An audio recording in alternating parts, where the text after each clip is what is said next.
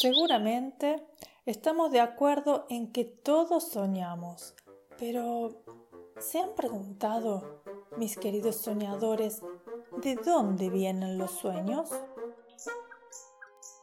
Te doy la bienvenida a Cuentos para Tejer Sueños, un espacio de fantasía que nace cuando sale la luna y la noche nos invita a ir a dormir. Me llamo Luciana Guadalupe Torre y junto a los soñalitas te acompañaré contándote una historia hasta el momento mágico en que comiences a tejer tu propio sueño. Los soñalitas son unos seres plumíferos de alas y copetes suaves y coloridos que tienen la maravillosa tarea de cultivar, mimar y entregar los sueños del mundo entero. Así volando despacito y en punta de plumas, llegan cada noche con sus alas cargadas de historias de ensueño para repartir. Entonces, luego del cuento de esta noche, los soñalitas te regalarán un sueño nuevo y todavía un poquito tibio, listo para ser soñado.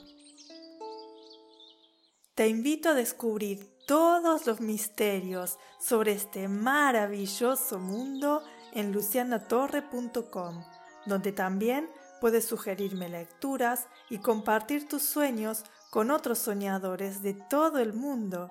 Me encantaría recibir tu historia. Suscríbete a la newsletter de lucianatorre.com para acceder libremente a todos los cuentos escritos de cada día.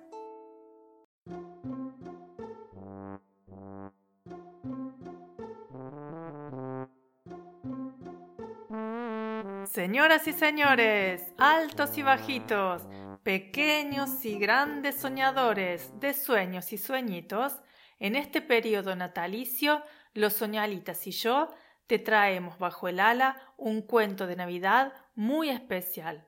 Este no habla de regalos ni de comilonas, sino de la importancia de no olvidar nunca a nuestros amigos. Tartán el protagonista de esta historia es una ardilla con un amigo muy especial, un amigo que solo puede ver cada noche vieja, pero un buen amigo al fin y al cabo. El cuento que encontramos bajo el árbol se intitula El Rincón de Nieve.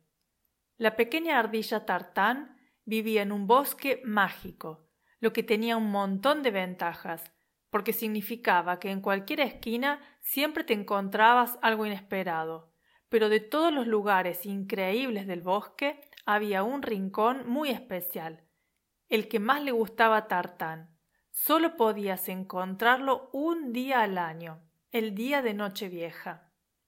Ese día, sin importar si hacía calor o frío, junto a la esquina del puente encantado, Tartán y sus amigos se encontraban en el rincón de nieve, un lugar tan lleno de nieve que las pequeñas ardillas podían pasar el último día del año jugando a tirarse bolas o en el trineo o incluso, y esto era lo que más les gustaba, haciendo muñecos de nieve. Cada ardilla hacía uno, con la particularidad de que cada muñeco de nieve era exactamente igual al muñeco de nieve que esa misma ardilla había hecho el año anterior. El muñeco de nieve de Tartán se llamaba Rayón, porque le encantaba que las bufandas que cada año Tartán le ponía al cuello fueran de rayas. No le gustaban de puntitos, ni de flores, ni de animales. A Rayón solo le gustaban las rayas.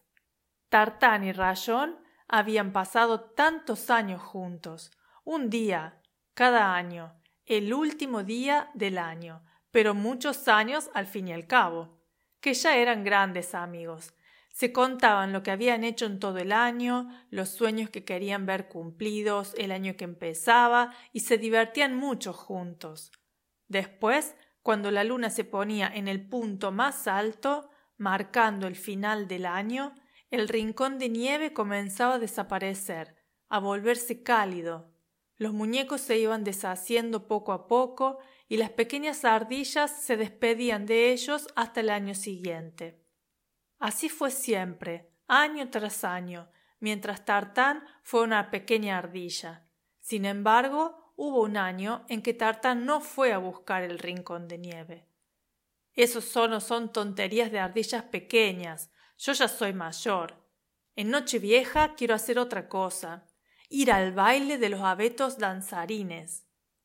Tartán no volvió al rincón de nieve, y con el tiempo también se olvidó de su buen amigo Rayón, ese muñeco de nieve que aparecía una vez al año y con el que había compartido tantos sueños. Muchas lunas en el punto más alto fueron marcando los finales de año, y Tartán se hizo mayor. Tanto que hasta encontró una compañera y juntos tuvieron muchas ardillas pequeñas que recorrían con curiosidad el bosque encantado, sorprendiéndose de cada esquina mágica con la que se encontraban. Un día de noche vieja, las pequeñas ardillas de Tartán encontraron el rincón de nieve, hicieron un muñeco y pasaron con él todo el día hasta que se acabó el año. Cuando volvieron a casa, le contaron a Tartán todo lo que habían hecho. Cada uno hacía su muñeco de nieve y pasaba con él las horas. El mío era divertidísimo y me ha prometido que nos veremos también el año que viene. Y el mío, y el mío. Solo la más pequeña de todas no parecía tan contenta como el resto. Sorprendido, Tartán le preguntó qué había pasado con su muñeco de nieve. El mío era bueno y dulce, pero no le gustó mucho mi bufanda. Me dijo que solo le gustaban las bufandas de rayas y que la mía era de cuadraditos. Luego me contó que una vez tuvo un amigo, pero ese amigo se olvidó de él y nunca jamás regresó. Me dijo también que no quería ser mi amigo si yo también le iba a abandonar. Yo le dije que no lo haría, pero no me creyó. Y ahora no sé si aparecerá de nuevo el año que viene. Al escuchar a su pequeña ardilla, Tartán supo que aquel muñeco de nieve era Rayón y que el amigo que le había abandonado era él. Juntos habían pasado muchas noches viejas y sin embargo él no había vuelto jamás a visitarle. Sintiéndose muy triste, salió corriendo en busca del rincón de nieve. Pero como ya era año nuevo, el rincón se estaba deshaciendo y los muñecos estaban casi derretidos. Aun así, pudo identificar entre todos ellos a su viejo amigo Rayón. El muñeco, medio deshecho, también lo reconoció a pesar de lo mayor que se había hecho. Has vuelto. Sí, he vuelto. Siento haber tardado tanto, pero te prometo que la próxima noche vieja no faltaré. Tartán cumplió su promesa y junto a su hija pequeña acudió todas las nocheviejas al rincón de nieve para conversar con su viejo amigo Rayón, para hablar de sus sueños y de la posibilidad maravillosa de llegar a cumplirlos. Rayón le escuchaba feliz. Su sueño, tener a Tartán a su lado, por fin se había cumplido.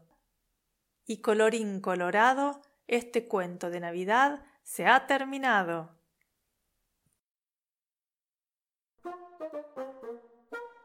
Los soñalitas y yo te saludamos con un gran batir de alas y nos vemos en los sueños.